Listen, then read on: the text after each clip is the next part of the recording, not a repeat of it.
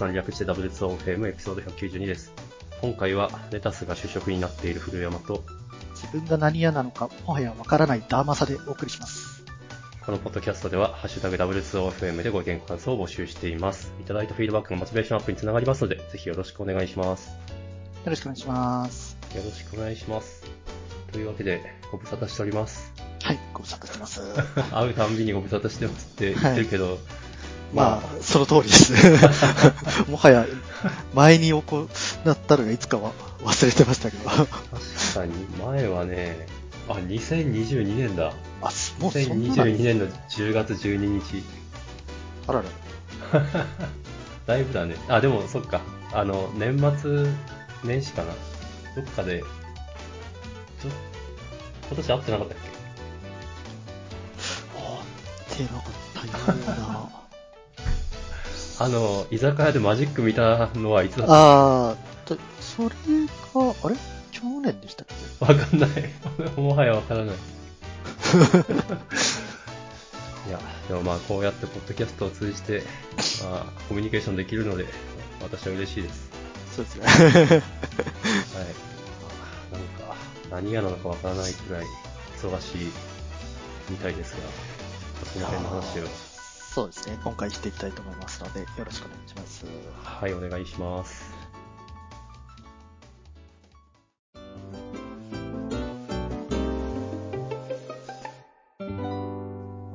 じゃあ、これは、僕の方から、うんあれですかね、トピックをお話しして、うん。めっちゃ聞きたい。はい。えーと、そうですね。どこから話そうかな。いいよ、まあどっからでも。あの、まあ本当に最近、えーと、会社で使っている技術をバックエンド、フロントエンドともに統一できたっていう話をしたいかなと思ってます。おですごい。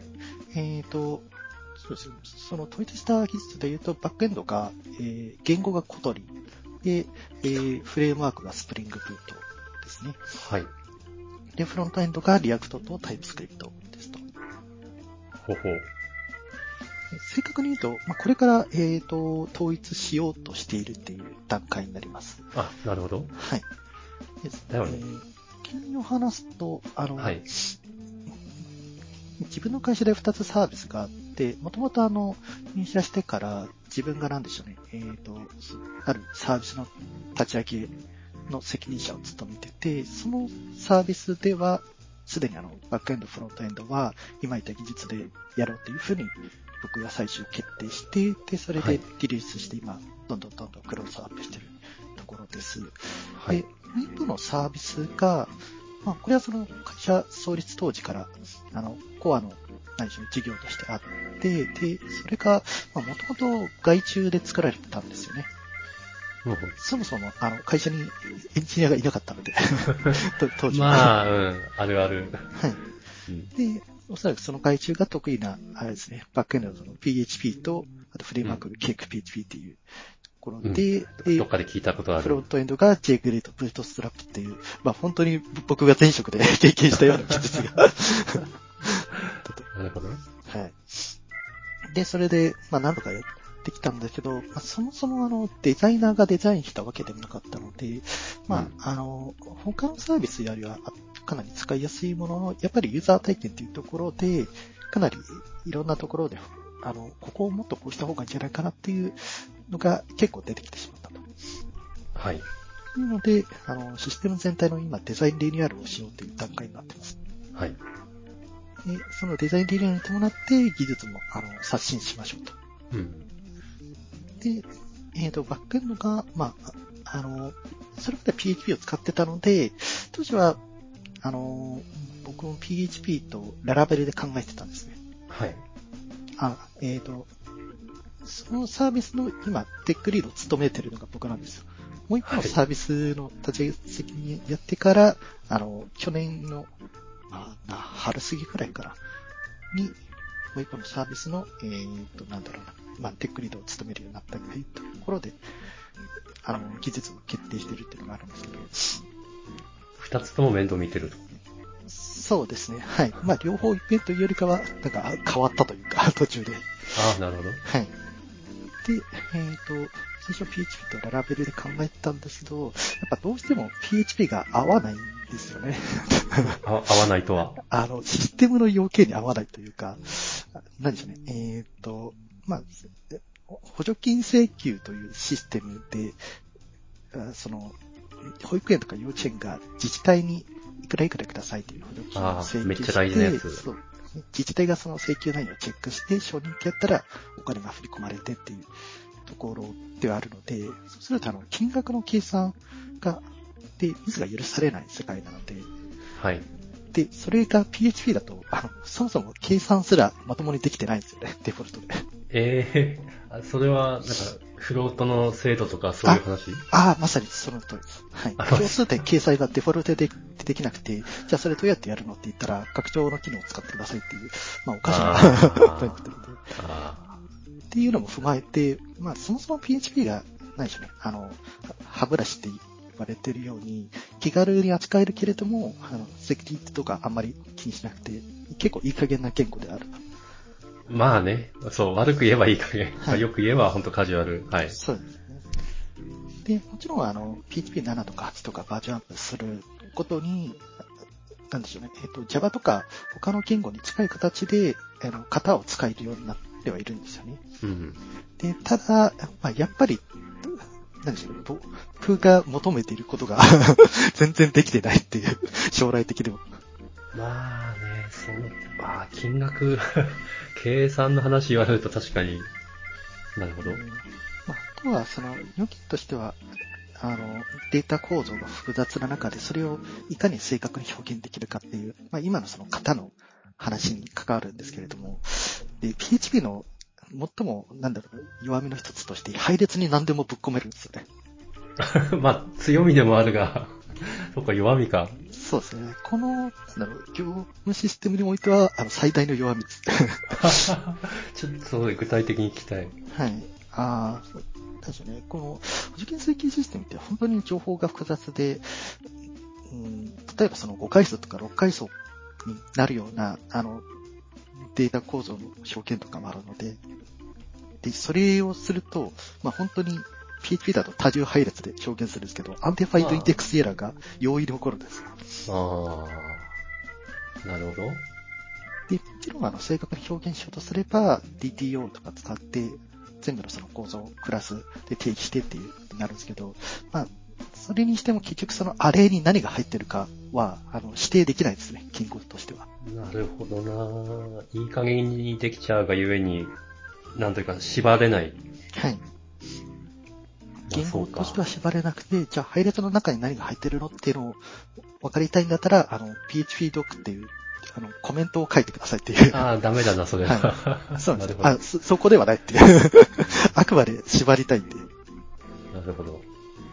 っていうところで、まあ、いろいろ 検討した結果、いや、これはもう PHP じゃなくていいんじゃないかっていうので、本当に最近、あの、メンバー全体というか、まあ、会社全体のエンジニア集めて、で、PHP と Laravel にするか、もう一つのサービスで使ってる Kotlin の Spring Boot うん。するかっていうところで、えっ、と、こうこうこういう比較で結果になりましたけどどうですかっていう、あの、パフォーマンスとか、まあ、いろんな項目で比較してみて、結果その、ディスカッションした結果、まあ、 Kotlin と Spring Boot に採用しようっていうことになりました。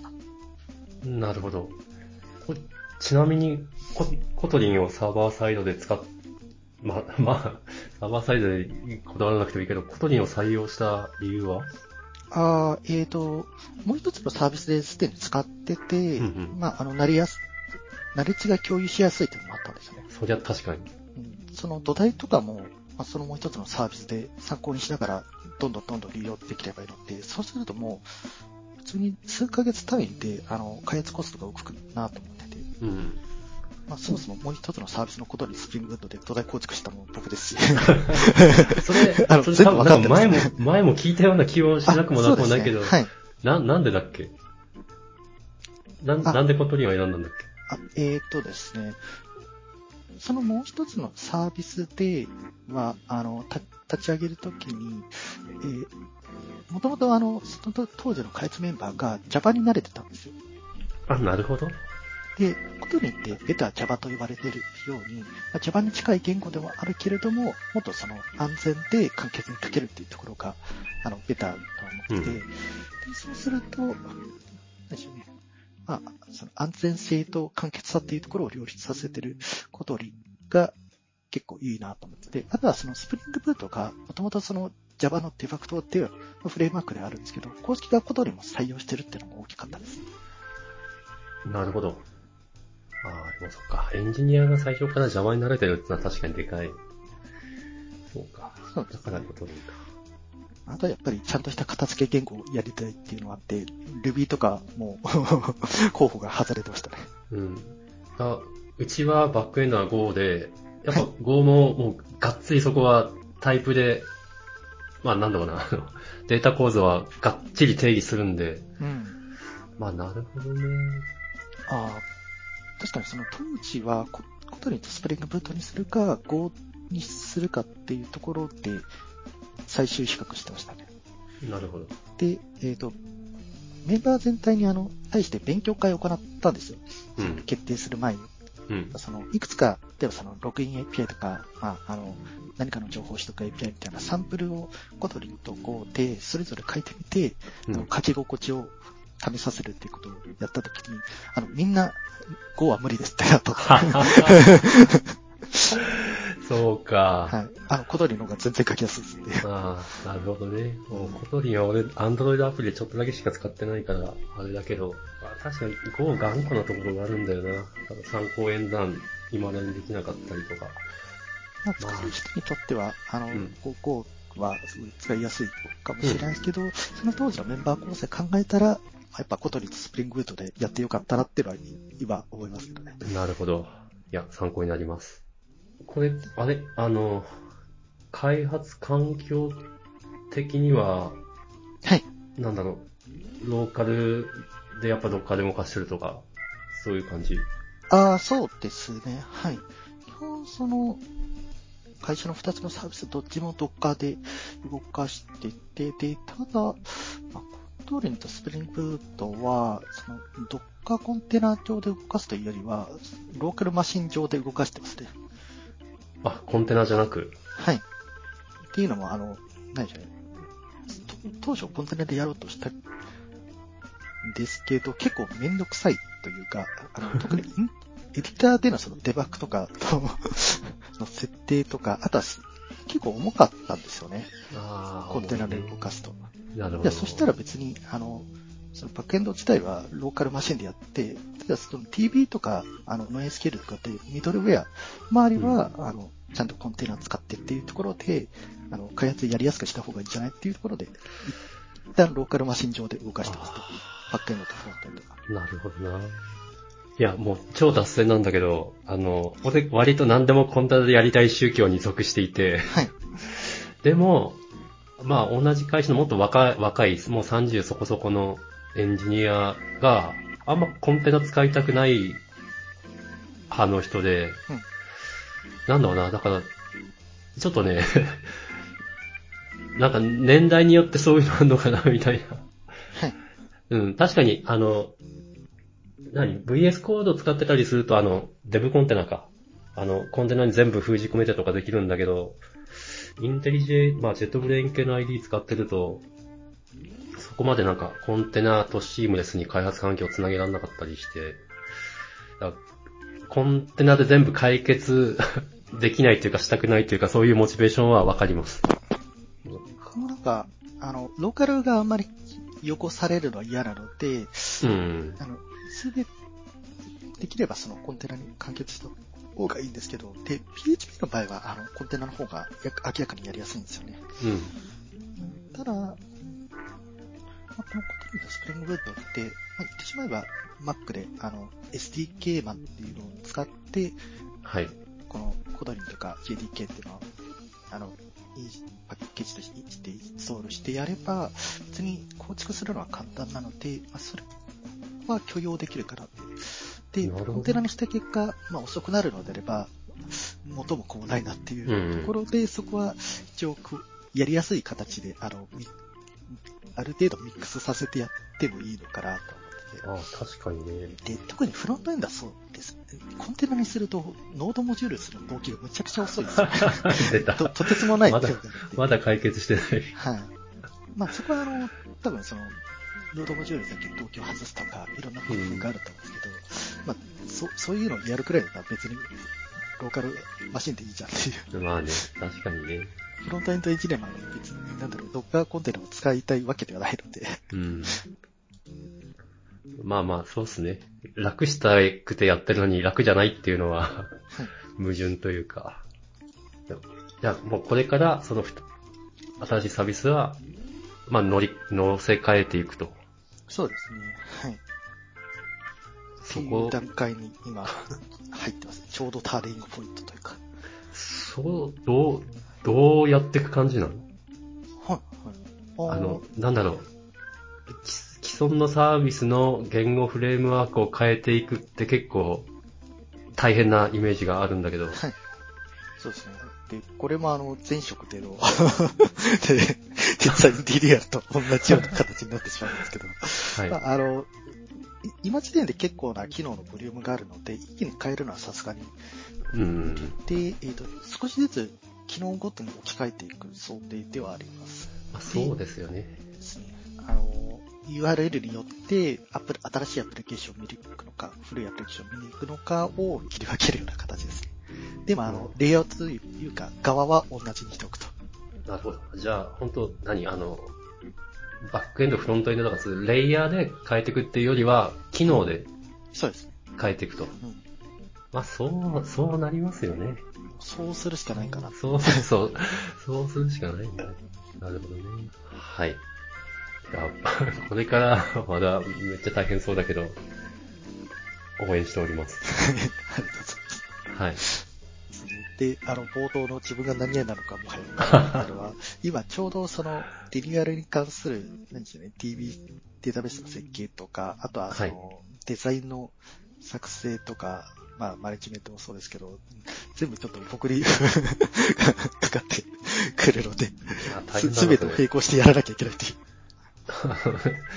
ダマサ君が SPOF になってる感じじゃないで、デザイン作成は結構、なかなか大変ですね。あの、本当のそのデザイナー部隊はつつも、何でしょう、えっ、と、このデザインリニューアルっていうのが2つあって、はい。そもそもの、まあ、ユーザーが使うアプリケーションのデザインリニューアルと、あとはその中で使うあのサブツールのデザイン、まあ、デザインというか全全体のリニューアルですね、があるんですけれども、まあ、それらの2つのリニューアルをさっき言ったその技術でやろうとしていて、で、そのサブツールのあのデザインについては僕がやってるんですよ。デザインをダーマサ君がやっている。なんで、あの、 Figma でバリバリ書いてます。すごいな。マジ？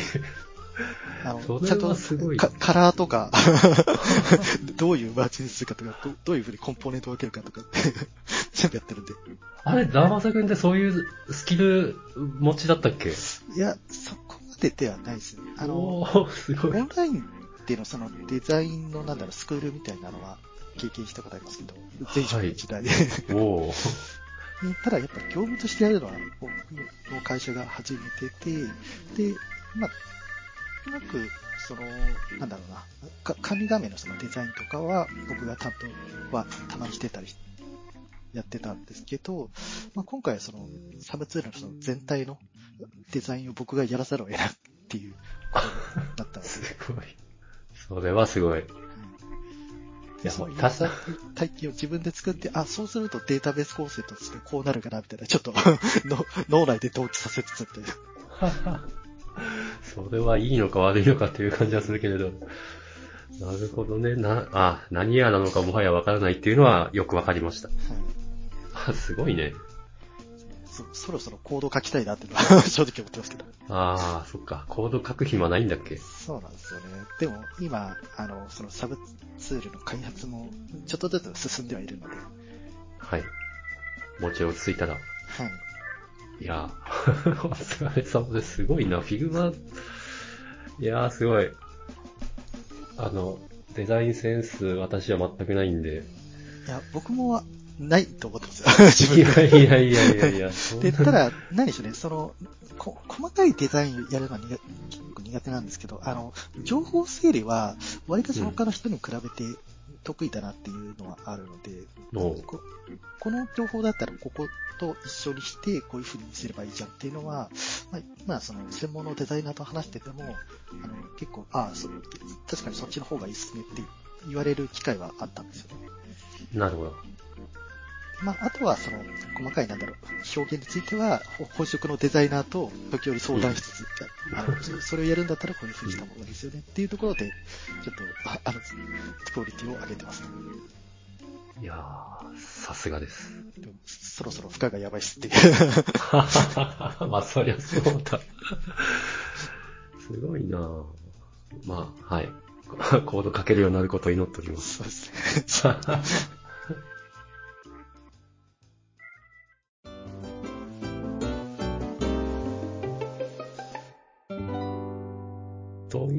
つつ、ちょっと私の方の、その、コード書くの現状のお話もしていいですか？ああ、はいはい、ぜひ。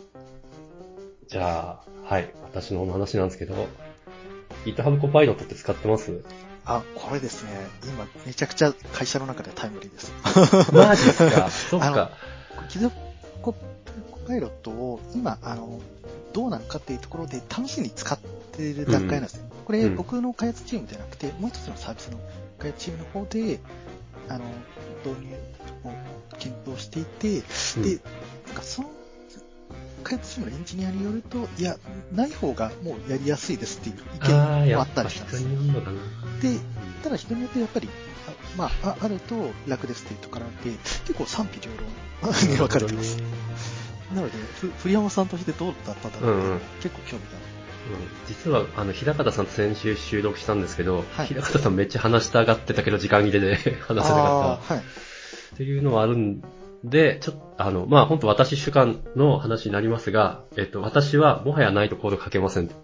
ええっと、なぜならば、コーディングの仕方自体が変わっちゃった。はいえっと、なんでしょうね。まあ、当たり前ですけど、コーディングって、まあ、自分でコードを書書きますよね。書かなくちゃいけないというか。ー、はい。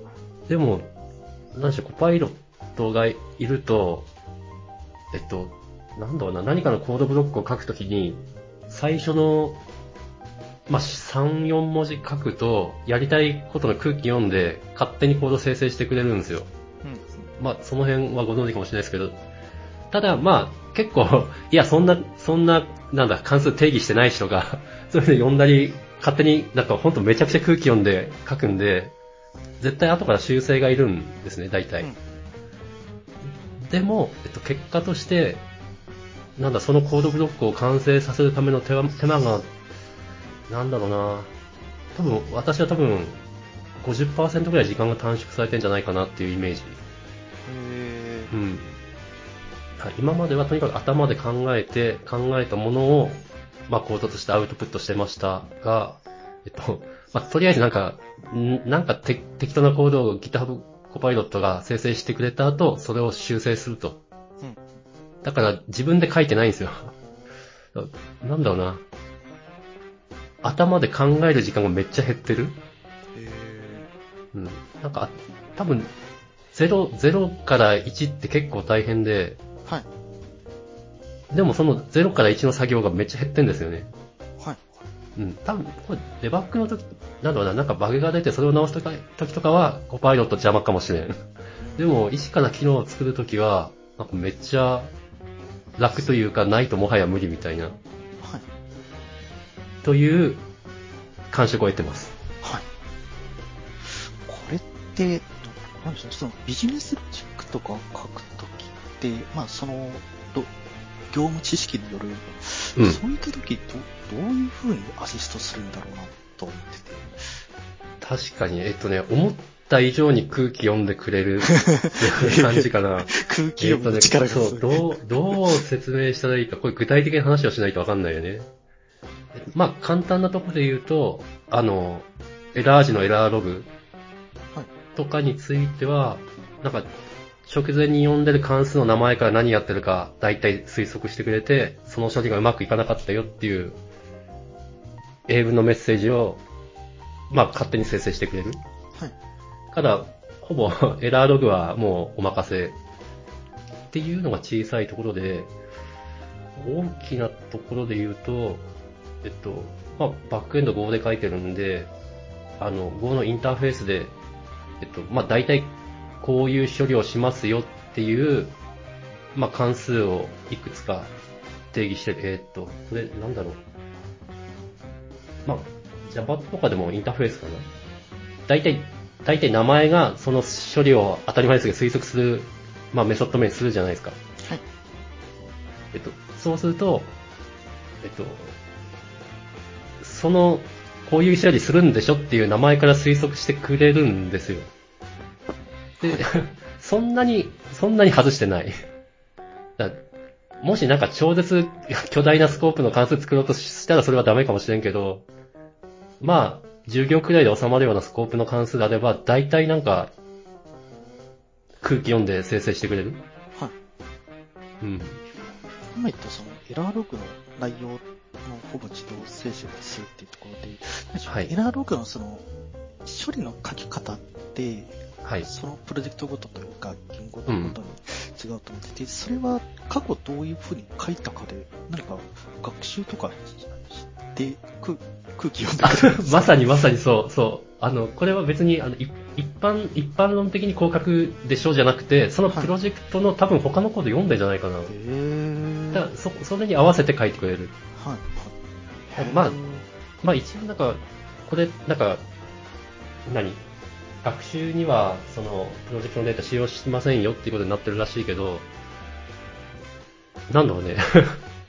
結構なんかプロジェクトの構造とか他のコードの書き方読んで、はい。見習って書いてくれるっつうか。まあ、っていうか、そう、そうしてくれないと使い物にならないじゃないですか。うん、そうですよね。うん。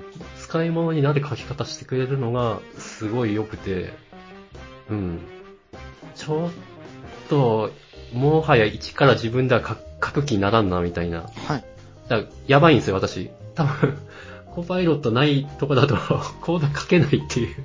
あもはや、ちょっと不安もありますよね。ー まあでも、なんか、今後そういう流れって、ずと加速するとは思いますけどね、そのエンジニアがいかに本質に集中するかっていううん。ところで、そのアシストをするとか、こういったその仕組みによってどう補うかっていう。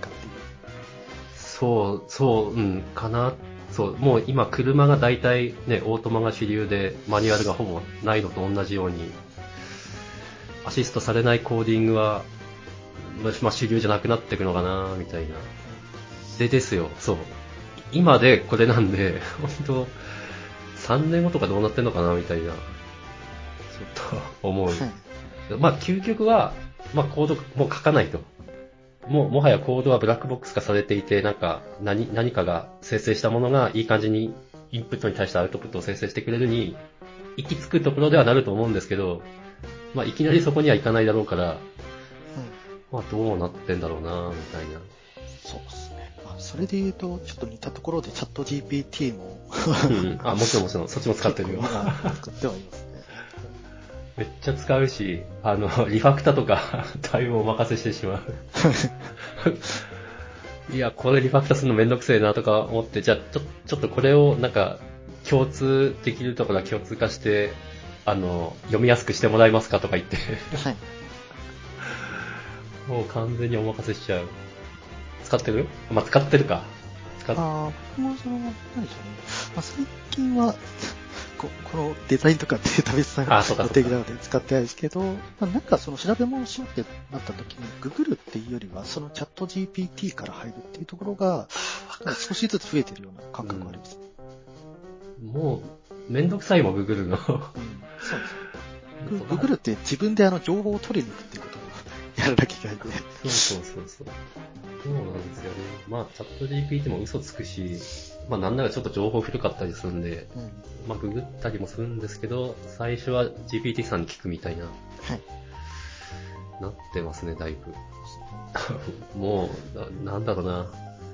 この、1、一年、半年か。半年で俺、えらい仕事のやり方変わっちゃったよ、みたいな。えほんとね、なんかね、遅、遅でもある、そこに。だから、もう戻れないって思っちゃってるから。はい。もう、あとは進むしかない。しかない。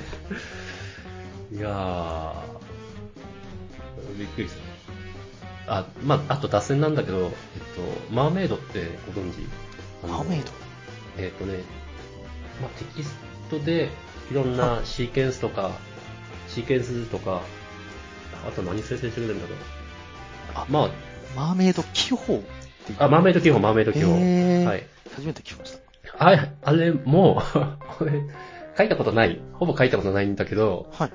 えっと、書き始めたら、もう全力でコパイロットがサポートを 介護してくれるんで、もはやサポートで介護してくれるんで、なんか、なんだろうね、10回くらいやり取りするシーケンスを、俺はなんか全全体で10、まあ10文字は言い過ぎか、30文字くらいしか打ってないんじゃないかって勢いで、あの、保管してくれて、生成してくれるみたいな。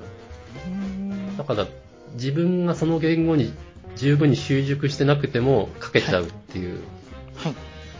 あいあ、た、確かに今、ちょっと、ここでしてましたけど、この記法は人間には理解しづらいいやですね。だ そ、これは、こう、パイロットが活躍できそうな場面って確かにある。いやー、ね。いや、それも、あの、慣れれば、あ、なるほどねっていう、あの、はい別に読めるんですよ。はい。読めるけど、本当分かってない自分でももう書けてしまうっていう。うんいやー、はい。へ ごめん、もう30分過ぎちゃったね。あの、なので、私はダーマサ君には、あの、全力でお勧めしたい。ーはい。うん。あの、コパイロットに入信しちゃってるかな、俺は。宗教としても信じ、信じてるみたいはい。な。はい、そんな感じです。結果、あれですよね、もうアウトプットが、なんだろうな、ちょっと、は早くて確実なものになれば、そそのための手段は、として全然使えるとは思ってるんで、うん。僕もやってみたいですね。まあ、あの、人、人にも本当によるのかも。俺、割とコード書く前に考え込むタイプなんでう、ん。その、考え込む時間が劇的に減ってるっていうのはでかいはい。かな。うんはい。だ確かに、あの、コーディングスタイルにもよるとは思います。なるはい。ほど。はい。いや、経験談ありがとうございます。はい、もし、あー参考になれば嬉しいです。はい。まあ自分で使ってみるのが一番ですね。はい。はい。じゃあ、今回この辺ですかね。はい。はい。じゃあどうもありがとうございました。ありがとうございました。はい